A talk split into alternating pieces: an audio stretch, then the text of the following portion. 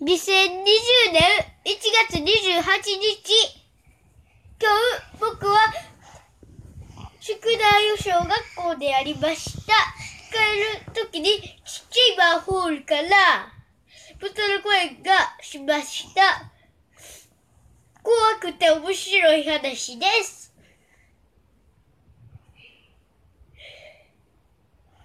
おやすみなさい。バタバタバタバタバタン2020年26日、僕は太陽を信じて、ほんで、太陽自体でおもちゃで遊びました。ほんで、もう一回おもちゃ遊んで、ほんで、しましたよ。ほんだら、四角いのも出しました。ほんで、ボールを出しましたよ。違うのは遊びました。というので遊びました。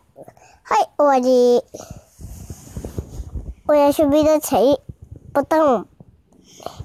僕から最後の一言。今日から、